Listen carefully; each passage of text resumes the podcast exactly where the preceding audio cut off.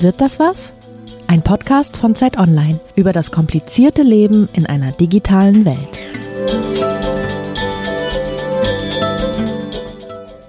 Willkommen zu einer neuen Folge von Wird das was, dem Digital-Podcast von Zeit Online. Wir sind heute in der Redaktion von Zeit Online in Berlin selbst und mein Name ist Dirk Peitz. Ich bin Lisa Hegemann. Wir sprechen diesmal über eine dunkle Seite der Digitalisierung, denn die Digitalisierung macht auch vor einer Sache nicht Halt, bei der man vielleicht nicht gleich an sie denkt, vor dem Krieg. So wie wir Zivilisten übers Netz verbunden sind, so sind es auch Soldaten auf den Schlachtfeldern der Welt. Und so wie man Kühlschränke und Lautsprecher intelligent machen kann, so kann man es auch mit Waffen tun. Manche von denen sind längst im Einsatz, an anderen wird erst geforscht, etwa an autonomen Waffensystemen. Verändert sich also durch die Digitalisierung, wie, wann und wo Kriege geführt werden, womöglich heute bereits, aber vor allem in Zukunft? Und muss uns das alles Angst machen?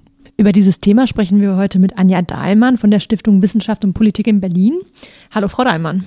Schönen guten Tag. Anja Dahlmann beschäftigt sich mit Sicherheits- und Verteidigungspolitik und insbesondere mit der militärischen Nutzung von Technologien wie der Robotik. Zuletzt war sie Mitglied des Forschungsprojekts International Panel on the Regulation of Autonomous Weapons. Dort beschäftigen sich Wissenschaftler unter anderem mit der Frage, wie sich künftige letale autonome Waffensysteme, kurz LAWS, künftig definieren lassen. Wird das was? Der Digital-Podcast von Zeit Online wird unterstützt von Porsche als Initialpartner dieser Serie. Digitalisierung ist eines der meistdiskutierten Themen unserer Zeit und revolutioniert die Gesellschaft in unzähligen Bereichen. Auch bei Porsche entwickelt man digitale Dienste, die innerhalb und außerhalb des Sportwagens eine Rolle spielen. Dafür schließt Porsche Kooperationen, unter anderem mit Startups aus der ganzen Welt. Schon 2025 soll jeder zweite ausgelieferte Porsche über einen elektrischen Antrieb verfügen und mit Hilfe von neuen Technologien vollkommen neue Möglichkeiten bezüglich autonomem Fahren, downloadbaren Zusatzfunktionen und Vernetzung bieten. Wie sich das Unternehmen für digitale Lifestyle-Themen und Zukunftstechnologien fit macht, dazu mehr gegen Ende des Podcasts. Frau Dahlmann, wenn heute von autonomen Waffensystemen gesprochen wird, taucht meist der Begriff des Killerroboters auf. Und dann denken alle, die mal einen Terminator-Film gesehen haben, an einen zweibeinigen Roboter, der wie Arnold Schwarzenegger aussieht. Tatsächlich bezeichnet Autonomie bei einer Maschine aber lediglich, dass sie selbst entscheiden und handeln kann. Wie die dann aussieht, ist also eine völlig andere Frage. Ist die Annahme also richtig, dass in 20 Jahren nicht lauter Schwarzeneggers auf den Schlachtfeldern der Welt unterwegs sein werden. Denn ähm, Terminatoren wären doch recht unpraktisch als Krieger, oder? Das hoffe ich aus so vielen Gründen, aber äh, ja, tatsächlich. Also so ein humanoider Roboter ist relativ schwer zu entwickeln, zu bauen äh, und relativ anfällig für alle möglichen Fehlerquellen. Ähm, die fallen auch recht leicht um. Zum Beispiel, also humanoide Roboter sind relativ uninteressant. Russland hat kürzlich, äh, das heißt kürzlich vor gut einem Jahr, ähm, so ein System entwickelt. Äh, Fedor heißt das. Das ist im Prinzip ein laufender Roboter, der alle möglichen Dinge kann, unter anderem Schusswaffen nutzen, ist aber offiziell ein System, das für die Weltraumexploration genutzt werden soll. Also das so als Randnote. Wo wir autonome Fähigkeiten beispielsweise sehen sind ähm, oder sehen werden, sind Fahrzeuge, ähm, die an Grenzen patrouillieren. Es gibt ein israelisches System, Guardium, das das jetzt schon tut das im Prinzip auch selbstständig ähm, dann Menschen, die über die Grenze kommen, bekämpfen kann. Ähm, wir haben das auch gesehen bei einem südkoreanischen System, äh, bei dem Samsung in der Entwicklung beteiligt war. Das ist äh, stationär dort aufgebaut und bewacht die Grenze, also schaut sich das an und warnt dann, wenn jemand über die Grenze kommt und kann theoretisch auch allein äh, schießen. Es wurde, glaube ich, offiziell nie in diesem Modus verwendet, aber möglich wäre es. Das wären so Landanwendungen, selbstfahrende Schiffe sind möglich. Was es zum Beispiel gibt, sind so Schwärme von Schiffen, also von kleinen, von kleinen Booten vielmehr, die große Kampfschiffe äh, beschützen, solche Dinge.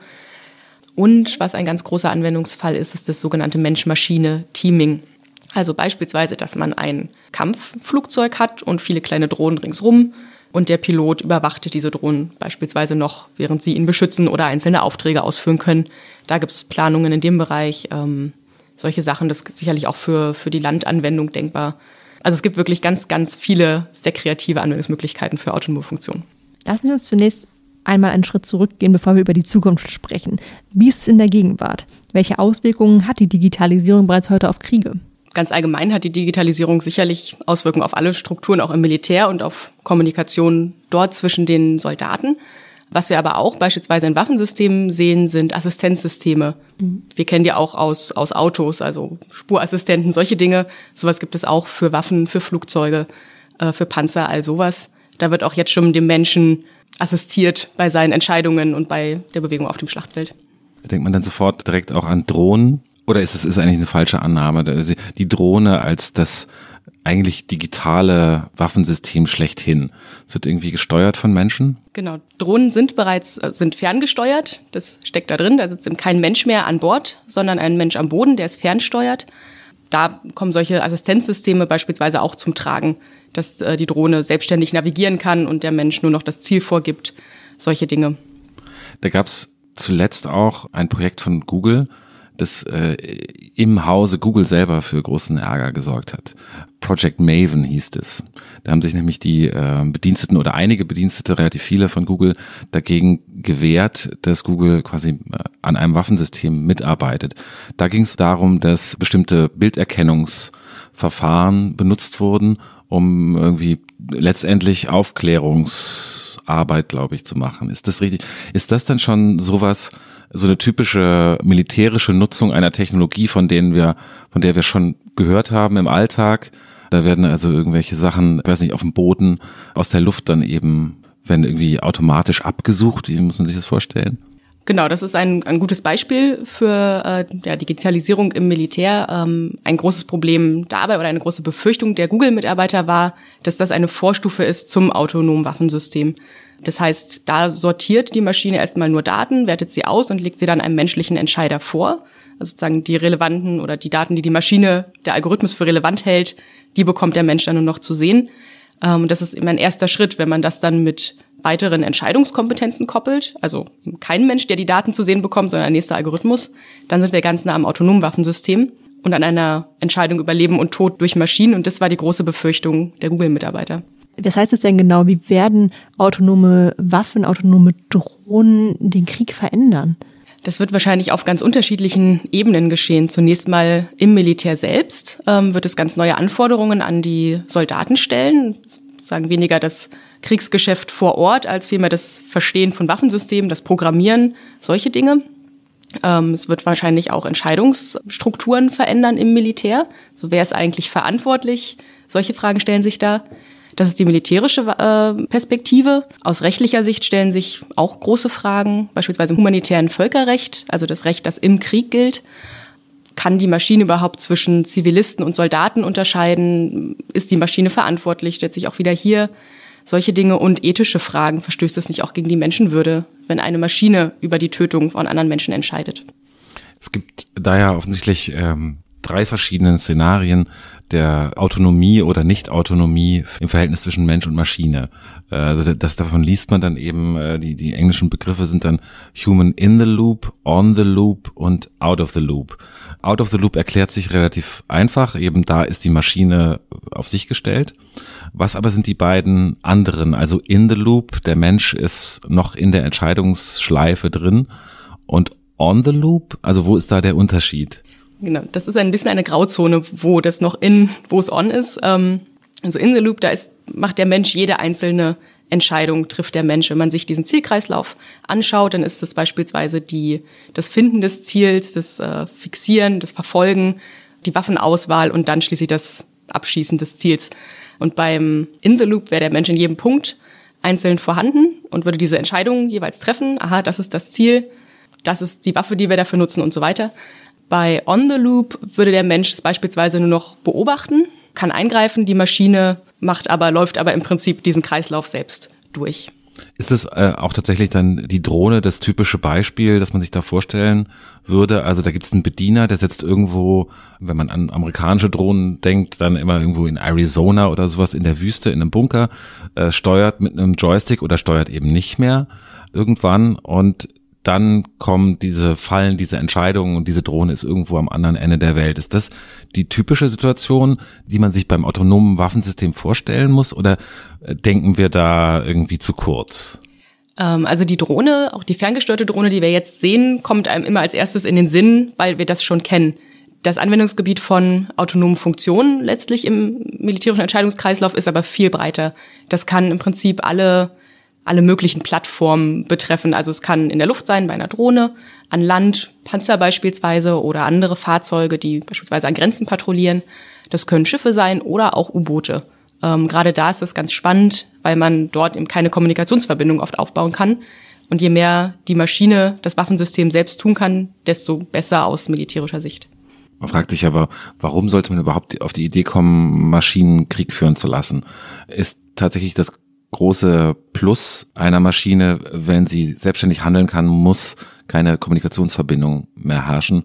Und das Schlachtfeld, also gut, wir sind alle Zivilisten hier, aber ähm, äh, so stellt man sich das vor, ist ja nun äh, vielleicht nicht besonders einfach, die Kommunikation zwischen, selbst zwischen Menschen dort aufrechtzuerhalten, wenn Krieg geführt wird. Genau, also dieses Wegfallen der Kommunikationsverbindung ist ein ganz wichtiger Punkt. Die Verbindung ist zum einen relativ langsam. Das Signal muss ja zur Maschine kommen und wieder zurück zum Steuerer, so weiter. Das dauert einfach relativ lange.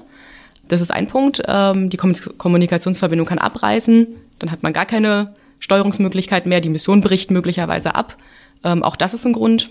Also das sind so zwei große Punkte für die Kommunikationsverbindung. Hinzu kommt, dass Maschinen bestimmte Aufgaben auch besser können als Menschen. Also beispielsweise Project Maven, die Auswertung von sehr großen Datenmengen in sehr kurzer Zeit, können Algorithmen tendenziell besser als Menschen. Also ähm, auch hier also eigentlich ein, ein Zeitargument, ein Geschwindigkeitsargument, das dazu kommt. Die mögliche Reaktionsfähigkeit und Schnelligkeit von Maschinen, die oft schneller ist als der Mensch. Sie haben jetzt nochmal das Project Maven angesprochen. Die Empörung, die es dazu gab, kam ja unter anderem deshalb, weil es sich eben um autonome Waffensysteme handelt. Natürlich werden auch so schon Kriege geführt. Auch früher wurden Kriege geführt, nur eben ohne diese Systeme. Ist die Empörung eine andere, wenn autonome Maschinen ins Spiel kommen? Ob die Empörung eine andere ist, weiß ich nicht, aber es scheint mir eine neue Qualität zu sein. Also man kann sich auch über viele andere Waffensysteme und Waffentypen aus guten Gründen sehr aufregen. Bei Autonomwaffensystemen ist eben der Punkt, dass der Mensch aus dieser Tötungsentscheidung rausgenommen wird und das ist noch eine ganz andere Entfernung vom Schlachtfeld und vom Geschehen als gerne genommen das Beispiel von Pfeil und Bogen und solchen Sachen. Mhm. Ähm, also wir sehen hier wirklich eine Art von Revolution oder neuer Qualität in der Kriegsführung, dadurch, dass der Mensch genuin menschliche Aufgaben sozusagen an die Maschine überträgt mhm. und sein Gewissen damit nicht mehr belasten muss. Viele Menschen haben beim Wort Krieg ja immer noch das Bild zweier Armeen im Kopf, die sich gegenüberstehen. Doch schon mit dem Einsatz von Drohnen wurde der Krieg ja asymmetrischer zwischen Angreifer und Angriffsziel, oder? Ein Mensch auf einer Straße, der Opfer einer Drohnenattacke wird, kann sich dagegen nicht wehren. Werden autonome Waffensysteme diese Asymmetrie noch erhöhen? Und daran anschließend auch die Frage, was bedeutet das für die Kriegsführung? Ähm, also wenn wir über ja, solche Szenarien wie beispielsweise im US eigentlich ja CIA-Drohnenkrieg äh, sprechen, dann geht es eben um die Bekämpfung ganz einzelner, ganz bestimmter Ziele und Personen. Da kann man sich ja schon streiten, ob das überhaupt ein Krieg im eigentlichen Sinne ist oder noch, oder schon noch ein Polizeieinsatz, der sehr problematisch geführt wird. Autonome Systeme beispielsweise oder autonome Funktionen können mit Gesichtserkennung da beispielsweise unterstützen. Ähm, Gesichtserkennung wäre ein Punkt, was aber jetzt auch schon verwendet wird, ist, sind Bewegungssignaturen, Bewegungsmuster, äh, die beispielsweise über Handydaten erhoben werden. Also das sind auch Auswertungen von großen Datenmengen, bei denen Maschinen unterstützen, was wir jetzt schon in der Kriegsführung sehen. Und bei solchen Szenarien können Algorithmen wahrscheinlich oder möglicherweise besser unterstützen oder es ist leichter vorstellbar als in dem klassischen Kriegsszenario. Auch in diesem klassischen, wo sich zwei Armeen gegenüberstehen, hätte man aber möglicherweise Geschwindigkeitsvorteile durch autonome Funktionen, ähm, beispielsweise in Abwehrsystemen. Mhm. Ist es eigentlich richtig, dass äh, der letzte Krieg, der auf diese klassische Weise geführt wurde, der erste Golfkrieg war, wo nämlich Saddam Hussein Anfang der 90er Jahre noch dachte, er könne mit einer Panzerarmee quasi gegen die, äh, gegen die US-Truppen antreten in der Wüste. Und hat sich der Krieg seitdem ohnehin schon verändert, weil wir diese klassischen Aufeinandertreffen eigentlich nicht mehr kennen, sondern wir mittlerweile das für normal halten, dass, dass es in Syrien Bürgerkrieg gibt, der in Städten geführt wird und dass so, ein, so eine Guerilla-Armee wie der IS Städte in dem, im Irak eingenommen hat und dann eben die von Truppen, äh, kurdischen Truppen zum Beispiel, befreit wurden. Und jetzt die große Expertin für Militärstrategie zu sein, denke ich, kann man das auf jeden Fall beobachten, diese Entwicklung. Und Technologie ist sicherlich ein Faktor dabei, aber mir scheint, dass sich eher das, die Konflikte als solche in der Welt ein bisschen verändert haben. Ähm, nicht nur zwischen staatlichen Akteuren, sondern auch zwischen zwischenstaatlichen Akteuren sozusagen. Oder nicht staatlichen Akteuren vielmehr. Technologie kann dabei unterstützen und bestimmte Arten der Kriegsführung wären sicherlich ohne Drohnen nicht möglich gewesen. Also diese ja eigentlich Policing-Einsätze wären wahrscheinlich ohne Überwachungsdrohnen, auch ohne bewaffnete Drohnen schwer möglich gewesen, wenn man das Gebiet gar nicht so lange beobachten kann, um einzelne Personen ausfindig zu machen. Ist die Stadt dann eigentlich tatsächlich der, das Schlachtfeld der Zukunft, wenn man sich das aus militärtechnologischer Sicht auch vorstellt? Also werden jetzt Waffen gebaut, die dafür eingesetzt werden sollen, irgendwann mal in Städten oder über Städten eingesetzt zu werden? Tatsächlich gibt es gerade auch bei den Vereinten Nationen eine Diskussion darüber, ob man nicht eine neue Regulierung braucht für sogenannte Explosive Weapons in Populated Areas also Explosi oder ja, Explosionswaffen in dicht besiedelten Gebieten. Die gibt es schon ganz lange, ähm, aber das Problem wird jetzt offensichtlich, weil mehr Kriege in Städten stattfinden. Also es ist eigentlich eine Gegenbewegung dazu. Sonst können neue Waffensysteme da sicher helfen, aber wenn wir uns anschauen, was so entwickelt wird, autonome Funktion, aber auch Überschallwaffen, das ist eher für die großen Strecken interessant. Ähm, beispielsweise also für eigentlich Konfliktszenarien, von denen wir dachten, wir müssen uns nicht mehr damit beschäftigen. Also wenn man davon ausgeht, dass künftige autonome Waffensysteme ja erstmal sehr teuer sein werden, das heißt, vor allem Staaten werden sie sich erstmal leisten können, heißt das dann, dass künftig zum Beispiel Bürgerkriege in der Form, wie wir sie jetzt kennen, nicht mehr stattfinden werden? Weil staatliche Armeen mit autonomen Waffen könnten ja Aufstände sofort beenden. Und die Gegner, etwa Guerilla-Armeen oder auch Terrororganisationen wie der IS, hätten ja keine autonomen Waffen und wären so chancenlos. Wobei man dann auch bei den Terrororganisationen natürlich fragen kann, ob das schlecht ist oder nicht, aber das wäre erstmal der Zustand, der mögliche. Das glaube ich eigentlich nicht, denn also was wir im Moment natürlich sehen, dass Staaten oder gerade hochentwickelte Staaten in diese Technik investieren und da sicherlich erstmal einen militärischen Vorteil haben. Aber ganz viel, was äh, ganz viel Technologie, die autonome Funktionen ermöglicht, kommt aus dem zivilen Bereich. Die ganze Software, die man dafür braucht, gern zusammengefasst unter dem Begriff künstliche Intelligenz, was ist ja eigentlich Software, es sind Softwarefähigkeiten. Die kommt äh, viel aus dem zivilen Bereich, auch die ganze Sensorik, die man braucht, um, um so einen Roboter letztlich zu bauen. Das ist alles zivile Technologie. Das heißt, es ist im Prinzip auf dem Markt verfügbar und mit dem richtigen Know-how kann das relativ breit äh, proliferieren, also sich relativ weit verbreiten. Ähm, es ist also gar nicht ausgeschlossen, dass Aufständische irgendwann auch die gleiche Technologie haben, werden vielleicht etwas kruder zusammengebaut und nicht so schick, aber letztlich wird sich das weit verbreiten. Welche Staaten sind es eigentlich, die solche Waffensysteme, äh, die wir jetzt autonom nennen, entwickeln? Und wann ist damit zu rechnen, dass die wirklich eingesetzt werden? Also sowas vollautonomes, die, die Maschine entscheidet selbst. Mit Zeithorizonten bin ich immer sehr vorsichtig. Das sind ja im Zweifelsfall immer 10 bis 15 Jahre, egal ab wann man rechnet. Von daher möchte ich da mir gar kein Urteil bilden. Staaten, die das im Moment ganz stark entwickeln, sind beispielsweise die USA. Da sehen wir große Entwicklungsprogramme. Auch Südkorea, Israel, Australien sind da vorne mit dabei. Ähm, bei Russland ist es nicht so ganz klar, wo genau die stehen. Also es ist klar, die wollen in dem Bereich viel entwickeln. Wie weit man da wirklich ist, ist schwer zu sagen. Und äh, China ist auch ganz groß in der Entwicklung und macht ganz viel im Bereich Drohnen und autonome Fähigkeiten. Das sind jetzt alles Länder, von denen man sagen würde, die sind vielleicht mit Ausnahme von Russland in der Hochtechnologie ohnehin beheimatet, haben viele private Unternehmen, die da arbeiten. Ist das tatsächlich dann auch die Vorstellung, die diese Länder zu dieser Waffenentwicklung bringt, dass das einen Vorteil bringen kann in zukünftigen Auseinandersetzungen, welcher Art auch immer, und dass sie halt bessere Bedingungen haben, so etwas zu entwickeln. Also würde man sich jetzt eher nicht vorstellen, dass jetzt ein armer afrikanischer Staat oder ich weiß nicht, Pakistan äh, solche Waffen entwickelt? Genau, das ist zunächst mal eine Technologie von äh, Hochtechnologiestaaten, die das entwickeln werden. Und sicherlich wird diese Technologie irgendwann, wenn sie dann da ist, billiger werden. Wir sehen das ja auch im zivilen Bereich, so ein Smartphone, solche Sachen. Äh, die Rechenleistung steigt, die Dinger werden viel komplexer und können viel mehr, werden gleichzeitig tendenziell günstiger. Ähm, Zunächst mal wird es aber bei den Hochtechnologiestaaten bleiben und das spiegelt sich letztlich auch ziemlich genau wieder in den Positionen von Staaten, die sich für ein Verbot einsetzen, im Gegensatz zu solchen, die eben gegen eine Regulierung sind. Sie beschäftigen sich ja auch genau mit diesem Thema. Wir haben eingangs schon erwähnt, dass Sie Mitglied des Forschungsprojekts International Panel on the Regulation of Autonomous Weapons sind.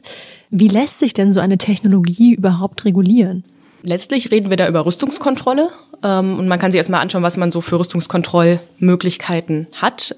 Früher waren das so ganz klassische Verträge über ähm, die Anzahl beispielsweise von Systemen, also über Abrüstung reden. Oder das komplette Verbot einer ganzen äh, Waffenklasse beispielsweise. Ist bei Streumunition und bei äh, blindmachenden Lasern und all solchen Sachen. Bei autonomen Waffensystemen wird es eventuell ein bisschen schwieriger, weil wir gerade nicht über da ist der Name ein bisschen irreführend, gerade nicht über ein ganzes Waffensystem reden, sondern über diese autonomen Fähigkeiten in der Zielauswahl, die eigentlich auf jeder möglichen Plattform sitzen kann. Das heißt, wir reden eigentlich über eine Fähigkeit und über eine Qualität und gar nicht so sehr über einen, eine Waffe als solchen. Darum ist Rüstungskontrolle ein bisschen schwieriger.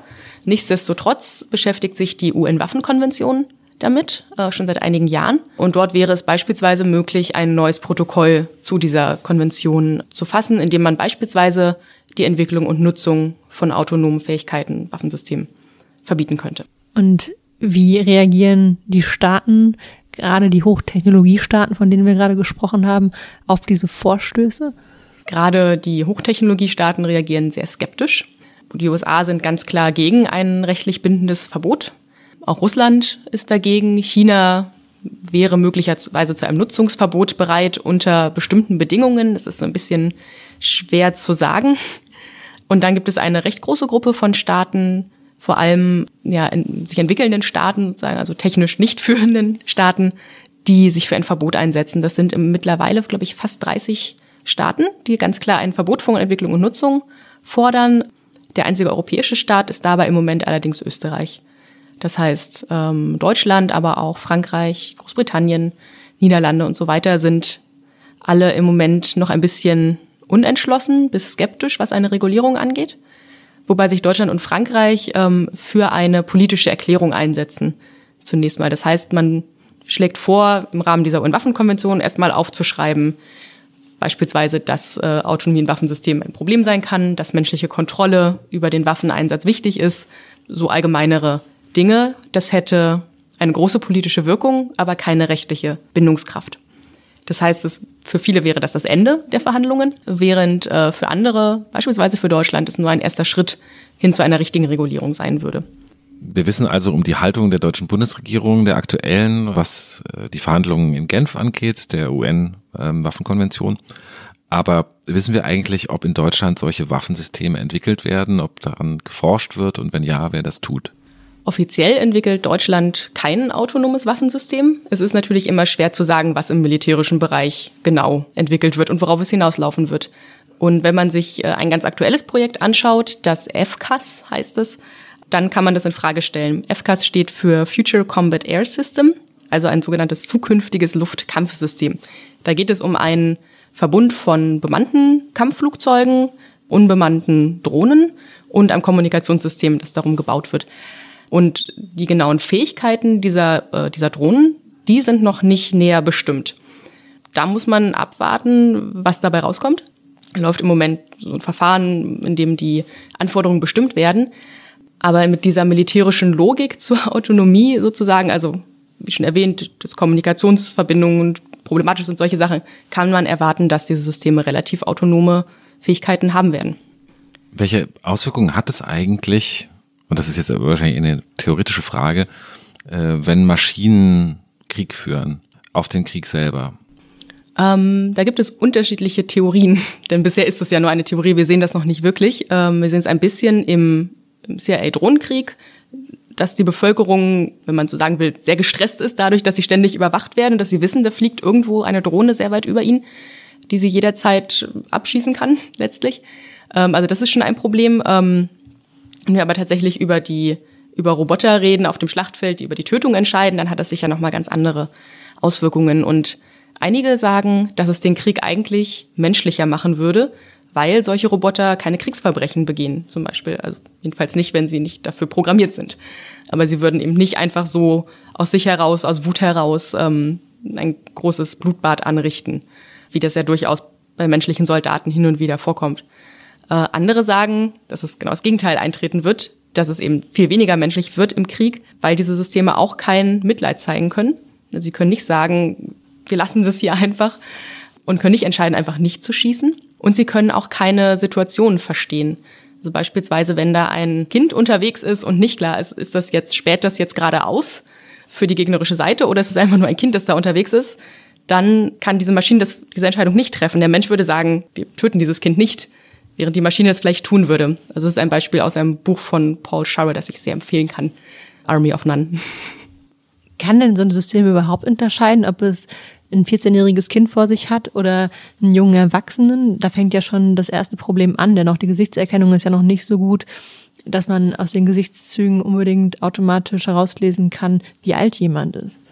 Genau, dieses mangelnde Situationsverständnis ist ein ganz großes Problem. Äh, viele Sachen können sicherlich auch irgendwann technisch gelöst werden, wenn man diese Systeme, diese Algorithmen mit genug Daten füttert und sie entsprechend trainiert, dann ist da schon einiges möglich, was wir vielleicht im Moment noch nicht, gar nicht erwarten würden. Was man aber auch sieht, dass und auch schon bei heutigen Algorithmen, dass wenn die Daten schlecht sind, auch die Ergebnisse schlecht sind. Mhm. Beispielsweise passiert es, dass bei Gesichtserkennungen, die nur mit äh, hellen Gesichtern trainiert wurden, dunklere Gesichter beispielsweise gar nicht erkannt werden, solche Sachen, oder falsch klassifiziert werden. Ähm, in den USA gab es eine Software, die Richter unterstützen sollte, die Rückfallquote von äh, straffällig gewordenen Menschen irgendwie zu eruieren zu verstehen. Ähm, und da war, waren die Daten eben auch schon, hatten die Daten schon ein Bias. Das heißt, am Ende hat das System am, im Zweifelsfall immer gesagt, dass dunkelhäutige Menschen eher straffällig würden als andere solche Sachen. Also wenn die Daten rassistisch sind, ist es der Algorithmus auch. Äh, und solche Probleme tauchen dann oder werden erst erkennbar, wenn man das System im Feld sozusagen nutzt. Das ist natürlich noch problematischer, wenn wir über die Tötung von Menschen reden. Jetzt würde man ja, und das ist auch wieder nur eine rein theoretische Frage, beziehungsweise eine, da werden Sie wahrscheinlich sagen, nee, das genauso wird es nicht laufen. Man könnte sich ja eigentlich vorstellen, idealerweise kämpfen dann nur noch Maschinen gegen Maschinen, dann ist der Mensch fein raus. Das ist quasi der Auslöser, äh, mutmaßlich immer noch. Hm. Das könnte man irgendwie in der Dystopie sich vorstellen, okay, irgendwann werden diese Waffensysteme, weil sie Langeweile haben, selber Kriege anfangen oder so. Aber ist es eine Vorstellung, dass also Maschinen gegen Maschinen kämpfen werden oder ist es immer noch so, dass, dass es darum geht, dass Menschen getötet werden vor allen Dingen? Äh, also ich halte es für unwahrscheinlich, dass irgendwann nur noch Maschinen sozusagen betroffen sein werden von Krieg. Denn möglicherweise setzt eine Seite hauptsächlich Maschinen ein, sowohl aus der Luft als auch vielleicht am Boden. Mindestens die andere Seite oder mindestens die Zivilisten werden aber immer noch da sein. Also auch wenn beide Kriegsparteien Roboter verwenden, haben wir immer noch Zivilisten in den Gebieten, um die man kämpft. Das heißt, der Mensch wird immer betroffen sein vom Krieg. Und man könnte der Maschine doch aber auch, oder theoretisch müsste man der Maschine doch auch sagen können, so, die Zivilisten, die schießt du nicht ab, aber die offensichtlichen Kämpfer, gegen die darfst du kämpfen wenn die offensichtlichen Kämpfer als solche erkennbar sind, funktioniert das sicherlich ganz wunderbar, wenn alle glitzernde Uniform tragen oder irgendwie einen, einen Sender, der ein bestimmtes Signal ausstrahlt und sagt, ich bin ein Kombatant, du darfst mich erschießen. So ist es natürlich nicht. Und gerade in Konflikten, die beispielsweise in Städten, in besiedelten Gebieten ausgetragen werden, haben wir eine große Vermischung von Zivilisten und, und Kämpfern. Das heißt, es scheint mir nicht sehr praktikabel. Wir kennen das Beispiel ähm, der Atomwaffen bei der dann relativ bald nach der Entwicklung klar wurde, dass es sowas gibt wie eine Abschreckungsfunktion. Das ist, eigentlich hat man die Waffen, um sie nicht einzusetzen. Das ist jetzt die, die humanistische Deutung der Dinge. Aber jedenfalls zum Beispiel gibt es Gründe dafür, dass man, oder man könnte begründet sagen, dass Indien und Pakistan sich noch nicht äh, gegenseitig irgendwie mit Krieg überzogen haben, hat möglicherweise auch damit zusammen, dass beide Atomwaffen haben. Lässt sich dann auch vorstellen, nach einer Übergangszeit, dass dann irgendwann, wenn alle in Besitz solcher autonomen Waffensysteme sind, dann auch sowas wie eine Abschreckungsfunktion eintreten wird? Oder sind diese Waffen einfach viel zu niederschwellig sozusagen, dass man sie nicht einsetzen würde? Ich glaube, die Abschreckungsfunktion ist nicht so groß. Ähm, sicherlich, wenn, wenn man weiß, die gegnerische Partei hat oder nutzt autonome Funktionen Waffensysteme, kann darum sehr, sehr schnell reagieren, dann wird man sich das vielleicht nochmal überlegen oder zumindest die Strategie anpassen ähm, wie man angreift oder wie man diesen Konflikt führt. Langfristig scheint mir die Waffenwirkung da relevanter zu sein als die autonome Funktion als solcher. Also man kann im Zweifelsfall auch autonome Funktionen und Nuklearwaffen zusammenbringen. Das ist wahrscheinlich eine sehr dumme Idee, aber man könnte das tun. Also sagen, der Abschreckungseffekt scheint mir eher über die Wirkung zu laufen. Das heißt, es ist schlimmstenfalls so, dass wir bin jetzt auch kein Kriegshistoriker, aber äh, wenn ich das äh, so richtig im Kopf habe, wir jetzt denken, dass es auf solche Abnutzungskriege hinausläuft, wie der Erste Weltkrieg einer war, wo alle Seiten so ungefähr eine ähnliche Bewaffnung haben, konventioneller Art, wie man dann sagen würde, außer wenn es um Giftgas, das dort auch eingesetzt wurde, ging. Und am Ende gewinnt der, der mehr von den Waffen hat spannende Frage, was man vielleicht, also was das Problem oder das Interessante an autonomen Funktionen und an dieser technologischen Hochrüstung ist, dass man die relativ einfach platt machen kann. Beispielsweise durch elektromagnetische Impulse und solche Sachen, also indem man die Kommunikationsmöglichkeiten ausschaltet, indem man die, die Kommunikation auch zwischen den Maschinen äh, vielleicht hemmt, kann man da große militärische Vorteile erzielen auf relativ einfache Weise. Dann sind die hochtechnologisch hochentwickelten Staaten praktisch blind und bewegungslos und man kann mit recht einfachen Mitteln militärische Erfolge erzielen. Äh, also das wäre, scheint mir ein wahrscheinlicheres Szenario. Wie kann denn menschliche Kontrolle am Ende aussehen? Sie haben gesagt im Vorgespräch, dass Sie sich auch damit beschäftigen. Was, wie kann man sich das vorstellen? Was, was können wir machen und welche Funktionen kann man vielleicht noch sagen, sind sinnvoll, helfen vielleicht sogar? Und welche sollte man vielleicht wirklich erst gar nicht richtig breit einsetzen? Also wo autonome Funktionen wahrscheinlich gut helfen können, ist beispielsweise bei der Navigation und solchen Sachen, ähm, auch beim möglicherweise beim Vorsortieren von Daten, weil man da auch schon ein bisschen schauen mhm. muss, wie die Daten, woher die Datenmenge kommt und solche Sachen. Bei der Zielauswahl und Bekämpfung würde ich da die Linie ziehen. Also wenn das System Menschen erkennt und auswählt und als Ziel bestimmt und sie dann tötet, das wäre sagen meine, meine rote Linie. Menschliche Kontrolle kann beispielsweise aus einerseits einem Situationsverständnis bestehen plus der Möglichkeit einzugreifen. Also das ist dann diese Man-on-the-Loop-Geschichte. Im Prinzip kann das vielleicht alles so durchlaufen. Die Maschine macht diese einzelnen Schritte in der Zielauswahl zunächst mal selber. Aber der Mensch muss die ganze Zeit verstehen können, was da so vor sich geht und muss dann letzt, also gut informiert die Entscheidung über die Tötung von anderen Menschen treffen können. Und das ist tatsächlich ein Problem, denn gerne wird dann gesagt, naja, dann bauen wir da so einen Veto-Knopf ein, dann kann man da noch intervenieren und alles ist, ist gar kein Problem. Auf Deutsch heißt das dann gerne irgendwie Letztentscheidungsfähigkeit.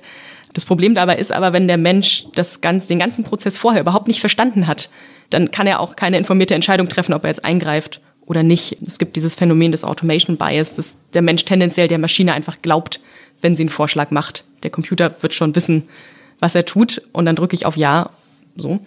Das sehen wir auch in anderen, in zivilen Anwendungen heute schon und das scheint mir sehr ein sehr problematischer Effekt zu sein mhm. in der militärischen Welt. Kann man das denn irgendwie nachvollziehbar machen für den Menschen?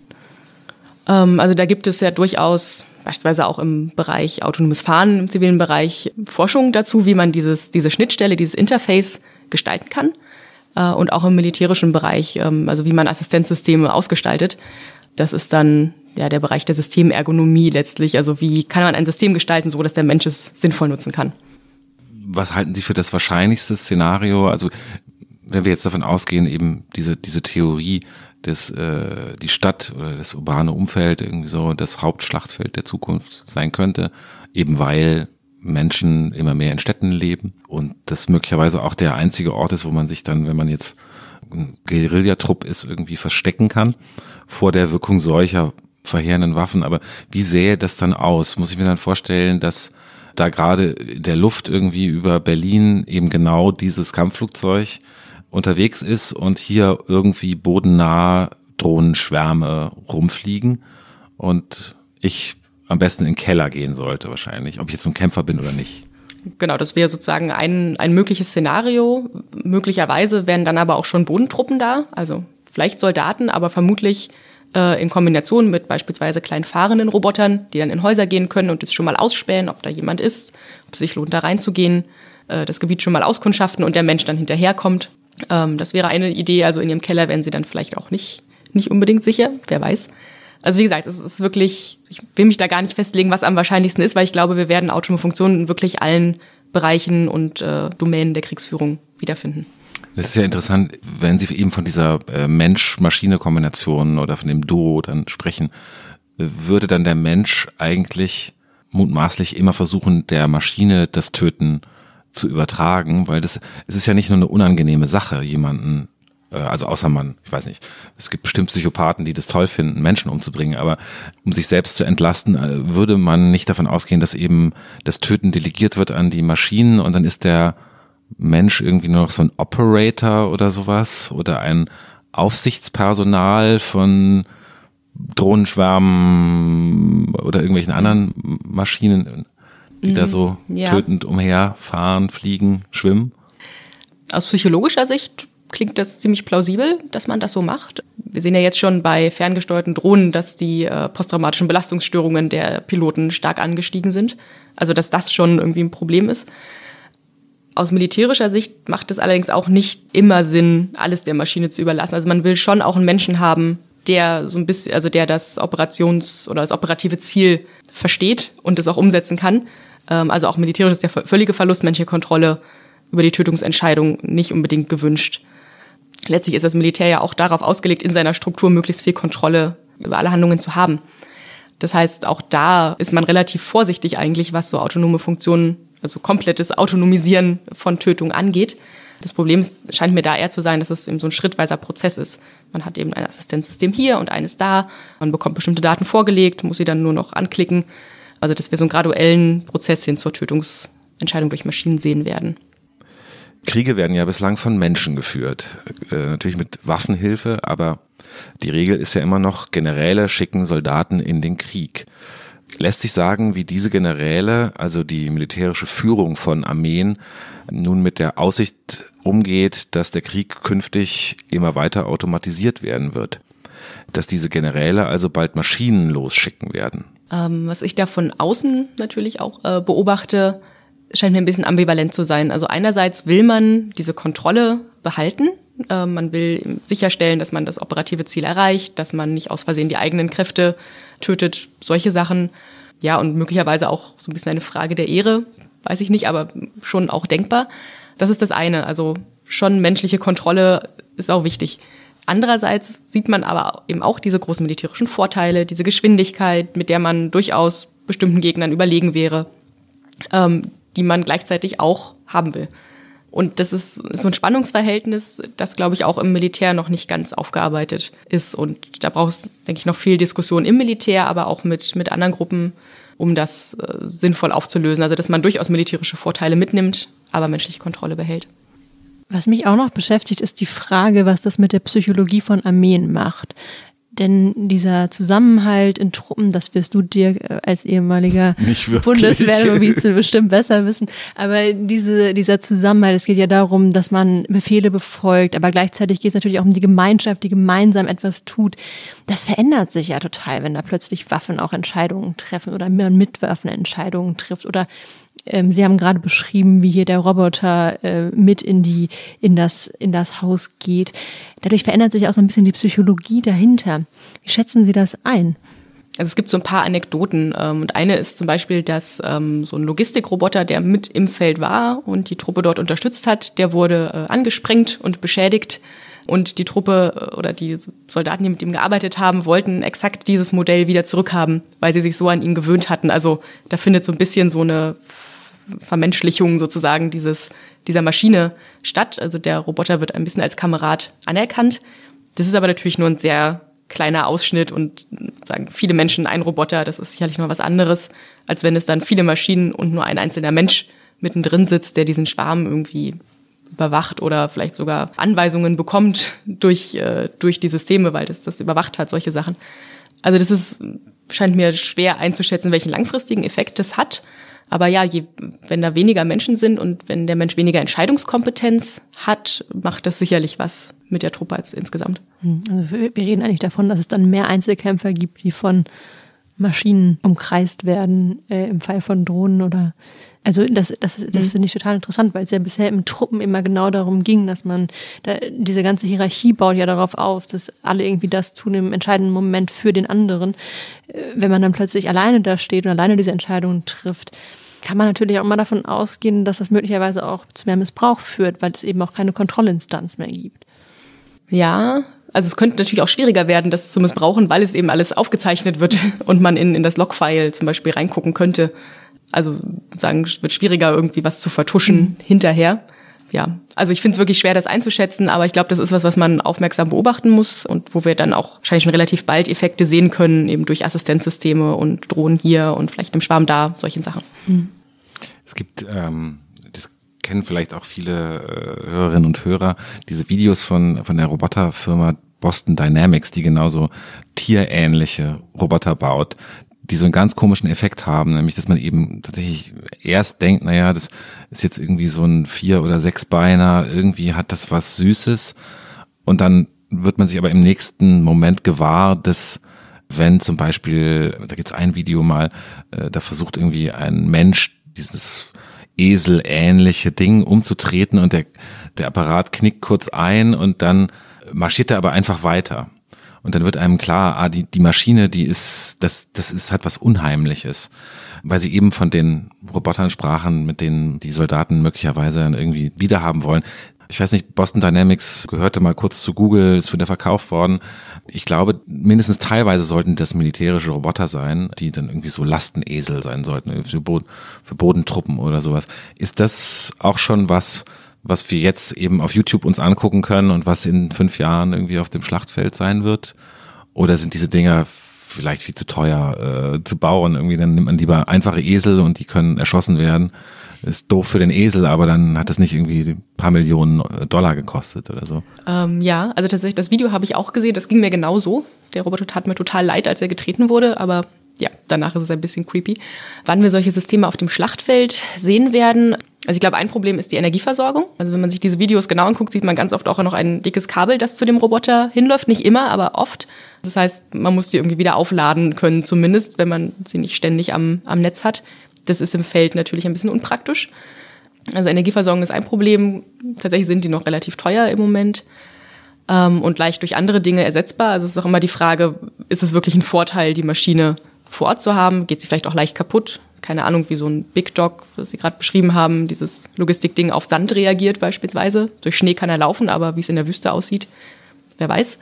Und wenn man sich so Beschaffungszyklen im Militär anguckt, dann kann man sich wahrscheinlich auch erstmal zumindest ein bisschen entspannt zurücklehnen. Also in den USA geht es vielleicht alles etwas schneller, aber angenommen, es gibt solche Systeme und Deutschland entschließt sich, sowas selbst zu bauen, dann dauert das erfahrungsgemäß ganz schön lange. Ist die Vorstellung also falsch, dass autonome Waffensysteme alle gleich intelligent sein werden? Ein Lastenroboter zum Beispiel äh, muss ja bloß Lasten tragen können und äh, sollte sich wahrscheinlich nicht verlaufen. Dafür muss er aber keine besonders brillante KI eingebaut haben. Ein Zielerfassungssystem, würde ich mal denken, sollte aber bitte die richtigen Ziele erfassen. Ähm, und das ist doch etwas komplexer als Sachen zu schleppen, oder? Genau, also künstliche Intelligenz ist tatsächlich immer etwas irreführend. Was es eben gerade nicht ist, ist so eine allgemeine Intelligenz, die alles Mögliche kann und sich an ganz verschiedene Aufgaben heranwagt und die einfach so lösen kann. Ähm, sondern es sind immer einzelne Softwarefähigkeiten, es sind Algorithmen, die für bestimmte Aufgaben trainiert sind. Also die haben ein bestimmtes Datenset, die sind in bestimmter Weise strukturiert und die optimieren sozusagen eigentlich nur. Und letztlich, wenn man eine bestimmte Aufgabe hat, optimiert man das System dafür. Wenn die Aufgabe ist, Gepäck zu tragen, macht man das dafür. Wenn die Aufgabe ist, Ziele auszuwählen, dann macht man das dafür. Aber wahrscheinlich könnte beispielsweise der Roboter, der das Ziel auswählt, kein Gepäck tragen, weil er dafür gerade nicht trainiert ist. Diese, diese Inselbegabung ist auch ein großes Problem in der öffentlichen Wahrnehmung, denn das wird gern vergessen und dann nimmt man an, naja, nur weil das System Schach spielen kann, kann es eben auch sinnvoll andere Situationen erkennen. Das ist gerade nicht der Fall. Das wird gerne überschätzt, was da so möglich ist. Wird eine neue Form der Kriegsführung dann eigentlich auch sein, die autonomen Waffensysteme des jeweiligen Gegners zu hacken? und sie dann eben so umzuprogrammieren, dass die Kampfmaschinen gegen ihre ursprünglichen Besitzer kämpfen? Und wenn das so wäre, äh, was passiert dann auf dem Schlachtfeld? Äh, ja, dieser Aspekt der Cybersicherheit sozusagen oder der IT-Sicherheit ist ein ganz großes Problem. Ähm, wir haben das bei ferngesteuerten Systemen schon gesehen, dass die gehackt werden, dass das Kommunikationssignal abgefangen wird und die dann entweder zum Landen oder zum Crash gebracht werden oder auch für eigene äh, Missionen dann verwendet werden können. Das würde natürlich wegfallen, wenn wir keine Kommunikationsverbindung haben. Interessant würde es aber werden, wenn man Zugriff auf die Datenbank beispielsweise hätte, auf die Trainingsdaten. Dann hat man nicht nur die eine Drohne gehackt, sondern die ganze Flotte. Und es würde vielleicht sogar viel später auffallen, weil diese große Box an Daten und die Auswertung so schwer nachzuvollziehen ist. Das ist sozusagen noch viel bedenklicher oder interessanter, je nachdem, aus welcher Perspektive. Das heißt eigentlich, je länger wir darüber reden, desto schlimmer klingt das alles. Es klingt ja nicht so, als würde wirklich was gewonnen sein? Oder, oder wird der Krieg menschlicher dadurch, dass man auch Maschinen einsetzt, die irgendeine Art von Fähigkeit besitzen, die heutige Waffensysteme nicht besitzen? Oder ist der Gedanke schon, dass der, Men dass der, dass der Krieg besser werden könnte, schon der falsche Ansatz, weil er einfach nie besser wird? Das wäre wahrscheinlich meine Zivilisten oder ja, Zivilistensicht auf die Dinge, ähm, dass Krieg immer ein, ein, äh, ein schmutziges Geschäft sozusagen ist und dass immer Zivilisten darunter leiden werden. Ähm, also da wird es nicht unbedingt besser. Was man sicherlich, also was sicher immer hilfreich ist, ist, wenn Präzision steigt und man eben nicht Flächenbombardements machen muss, sondern gezielt militärische Ziele auswählen kann. Solche Dinge. Aber letztlich bleibt es immer problematisch. Und Technologie kann bei bestimmten Sachen unterstützen, aber so grundsätzlich menschliche Fragen kann Technologie eben nicht klären. Also wer ist rechtlich verantwortlich, vor allem wer ist ethisch verantwortlich für das Töten im Krieg. Hm. Da müssen meines Erachtens immer Menschen dabei sein. Und militärische Ziele bleiben natürlich auch am Ende immer Menschen, was tatsächlich immer noch das grundsätzliche Problem am Krieg an sich ist. Wer heute ein Auto kauft, will oft mehr als nur viele PS und ein überzeugendes Design. Was mein Fahrzeug alles kann und wie es mein Leben auch abseits der Straße bereichert, wird immer entscheidender. Porsche investiert 800 Millionen Euro pro Jahr, um das Auto zum zentralen Element unseres digitalen Lifestyles zu machen. Das bedeutet zum Beispiel, dass man auf Abruf ganz individuell dazu buchen kann, was einem wichtig ist. Am Wochenende steht eine Nachtfahrt durch norwegische Wälder an, also wird das spezielle Scheinwerferlicht freigeschaltet. Für das Wochenende auf der Rennstrecke wäre eine andere Fahrwerkseinstellung super. Ein Download und die Sache ist erledigt. Mehr Informationen rund um die digitale Transformation und Zukunftstechnologien gibt es unter newsroom.porsche.de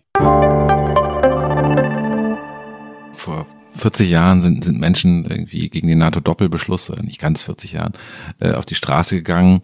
Also die Stationierung von Pershing 2 Raketen. Sollten wir jetzt langsam schon mal anfangen, eigentlich auf die Straße zu gehen gegen autonome Waffensysteme oder ist es einfach noch so weit weg und wird es ein, einfach auch eben nicht diesen einen Punkt geben, wo jetzt auf einmal ganz viele solche Waffensysteme existieren werden? Sondern dass das einfach sich einschleicht und dieser, der Krieg sich graduell verändert und dass es vielleicht keinen NATO-Doppelbeschluss im Sinne einer eines autonomen Waffensystems geben wird auf der Welt. Ich glaube, also es wird sicherlich ein gradueller Prozess sein und ein Staat wird sicherlich voranschreiten und dann zieht der nächste nach, möglicherweise USA und China als eine Rüstungsdynamik an der Stelle. Also es wird nicht einfach plopp machen und wir haben nur noch autonome Waffensysteme auf den Schlachtfeldern. Nichtsdestotrotz, wenn man das für problematisch hält und wenn man dagegen aufstehen will, dann wäre jetzt wahrscheinlich ein guter Zeitpunkt, weil eben ein Regulierungsprozess oder ein Verhandlungsprozess bei den Vereinten Nationen läuft, weil auch Deutschland seine Rolle da immer noch sucht. Im Koalitionsvertrag spricht sich die Große Koalition für eine Ächtung von autonomen Waffensystemen aus. Was genau eine Ächtung ist, ist allerdings ein bisschen unklar. Das ist nicht notwendigerweise ein Verbot. Es kann auch einfach eine politische Erklärung bleiben, zum Beispiel. Und es gibt eine große zivilgesellschaftliche Kampagne, die Campaign to Stop Killer Robots, die sich für ein Verbot autonomer Waffensysteme einsetzt. Da gibt es mittlerweile, ich glaube, es sind drei deutsche NGOs. Ähm, und wenn einen das interessiert, kann man da sicherlich nochmal genauer nachschauen. Also ich denke, das ist jetzt ein guter Zeitpunkt, um sich zu engagieren. Also alle auf die Straße und demonstrieren gehen. Aber wir sind ja keine Aktivisten, sondern Journalisten. Deshalb dürfen wir nicht auf die Straße gehen, glaube ich. Deswegen ne? rufen wir nur dazu auf. Aber ist das nicht dasselbe? Hoffentlich nicht. Okay, wir haben zu nichts aufgerufen. Danke Ihnen, Frau Daimann, für das Gespräch. Vielen Dank. Das war die zweite Folge von Wird das was, dem Digital-Podcast von Zeit Online. In zwei Wochen gibt's eine neue Folge. Und wenn Sie bis dahin Feedback oder Kritik oder Themenvorschläge haben, melden Sie sich gerne bei uns unter unserer E-Mail-Adresse wirtdaswas.zeit.de. Bis dann. Tschüss. Kann das weg? Eigentlich ist das Thema natürlich viel zu traurig, als dass wir jetzt hier mal kann das wegspielen könnten. Aber dann lass uns doch darauf einigen, uns zu fragen, ob die DVD-Box von Terminator vielleicht weg kann. Jetzt kommt natürlich der wahnsinnig überraschende Fakt, dass ich Terminator nie gesehen habe und dementsprechend ich habe Terminator nie gesehen. Du hast Terminator nie gesehen. Eins, zwei, drei, vier, fünf, ich weiß gar nicht, wie viel es gab. Ich glaube, ich kann von mir behaupten, ich habe keinen Arnold Schwarzenegger-Film jemals gesehen. Doch, ein, Twins. Deswegen kann ich da gar nicht mitreden und bin auf jeden Fall dafür, dass das weg kann, weil so wichtig kann es nicht gewesen sein. Aber wir könnten ja sagen, also Arnold Schwarzeneggers ehemalige Schauspielkarriere hatte immer etwas Robotisches in, im Ausdruck, also eher sein Spiel hatte immer etwas Robotisches. Da wäre also ich dabei. könnten wir auch über Twins reden. Lass uns doch das tun. Also Twins behalten wir und ähm, Terminator kann weg. Ja, denn ähm, tatsächlich ist, glaube ich, die Darstellung des Krieges in Terminator nicht besonders realistisch, wenn wir an das glauben, was wir jetzt in der letzten knappen Stunde oder wie lang es genau war, äh, besprochen haben mit Das Frau Dahlmann. Okay, da musst du mir jetzt aber doch nochmal kurz erklären, was genau in Terminator passiert. Arnold Schwarzenegger ist eine Maschine, die zum Töten gebaut wurde und später gibt es aber noch bösere Terminatoren, weshalb er irgendwann dann eigentlich ein guter ist. Es ist kompliziert. Es klingt so.